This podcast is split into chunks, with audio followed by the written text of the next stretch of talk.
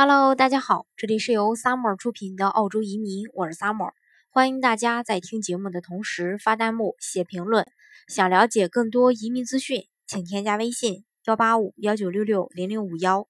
或关注微信公众号“老移民 Summer”，关注国内外最专业的移民交流平台，一起交流移民路上遇到的各种疑难问题，让移民无后顾之忧。那每年呢，五月份，澳洲政府都会公布下一个财年度的一个政府财政预算。那澳洲政府每年公布的财政预算，就体现了澳洲呃这个政澳洲的政府对未来各项政策的一种规划。并为未来制定出一系列的经济和政策目标，其中包括移民配额呀，还有福利呀、税务啊、金融啊、房产啊、基建啊、国防啊、教育、医疗等等一系列的政策。那不管你未来是想移民，也不管是你未来要去澳洲旅游，还是不管说你要在澳洲打工，不论你是这个留学生，也不管你是这个 PR 还是这个居民，都会受到影响。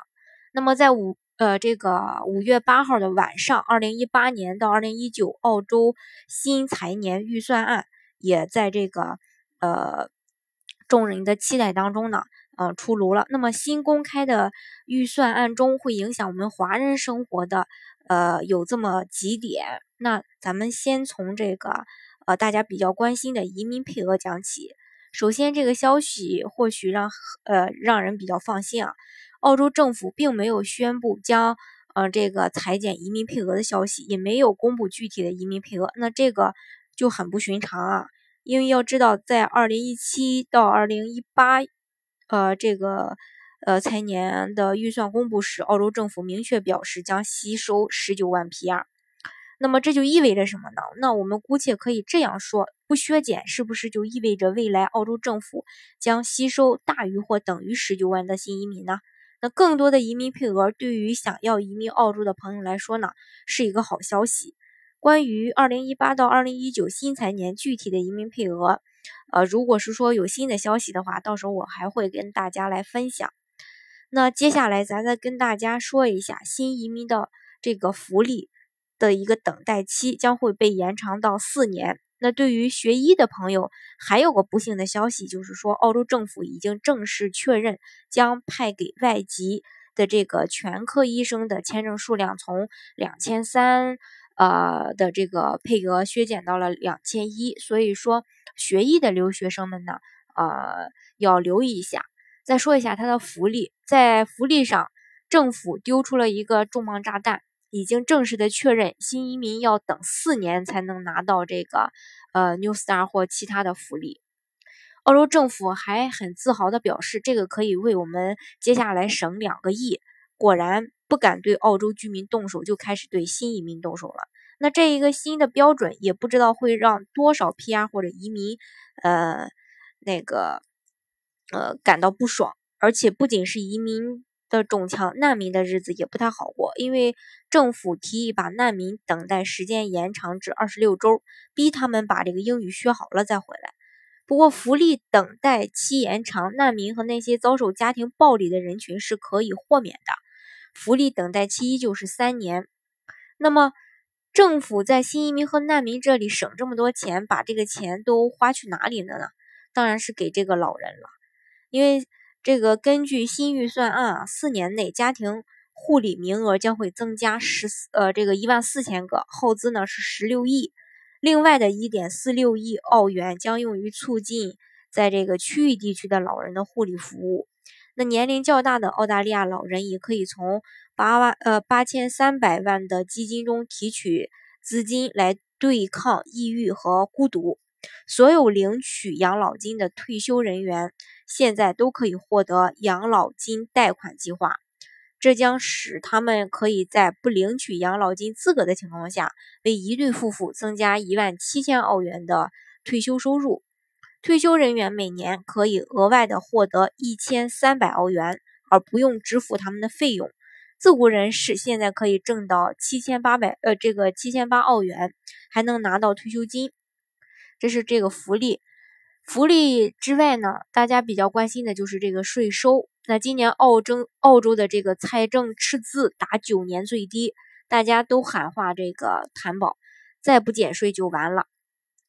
因为呃，这个伴随新预算，新的税减方案也终于呃出来了，但减税的手段也比想象中的复杂。首先，我们先来说一下第一种，也是在你明年做财务报表时才可以用上的那一种，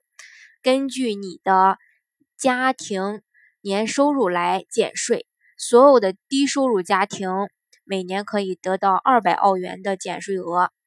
所有的中等收入家庭每年能得到五百三十澳元的减税额。嗯。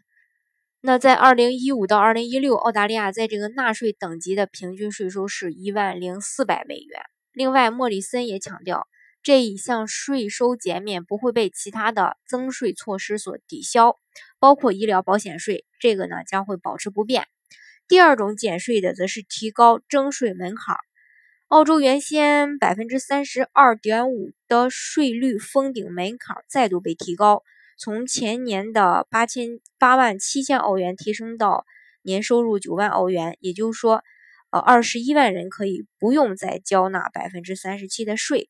那除此之外，莫里森还透露，在四年后，即也就是二零二二到呃二三年的预算案中，还将对税收等级做出一个下调。嗯。三万七的低收入门槛提升到了四万一，九万的高收入封顶门槛将被提升至年收入十二万。按照这个这项计划，截止到二零二五年，百分之九十四的澳大利亚人将支付百分之三十二点五的一个税税率。另外呢，小型商业企业家可以有一年的时间获得两万的即使资产注销，意味着他们可以在商品采购。这个采购中呢，节省两万澳元的开支。所以说，先移民的澳洲人，呃，这个先移民到澳洲的人，总比后移民澳洲的人，各种意义上都可以获得更多的减扣和福利。所以，不管是政策上调还是不上调，呃，移民还是要趁早的。那咱再说一下澳元，大家都知道。澳元已经跌到了两呃近两年的最低。那在财政预算案的曝光中，澳元大跌，跌到了一比四点七四。再就是这个基建方面，之前财政部已经透露，维州已经得到了八十亿预算，用于修建铁路和道路，占据总预算的呃这个二百六十五亿基建预算的三分之一。其中呢，五十亿用于建设机场线，十亿升级 M 一高速公路，十七点五亿澳元用于修建呃东北连接线和这个 Eastern 呃 Freeway 的这个新隧道和额外车道，七亿澳元用于东南区新建两条电车线，包括呃连接这个莫纳什大学校区的这个这个道路。以及这个 Frankston 线的这个 Blackster 的公共交通线路。另外有消息称，政府还有一部分的预算会用在维州政府对呃呃 g i l a n 到墨尔本的这个高铁建设上。所以通勤族的好日子可能就要来了。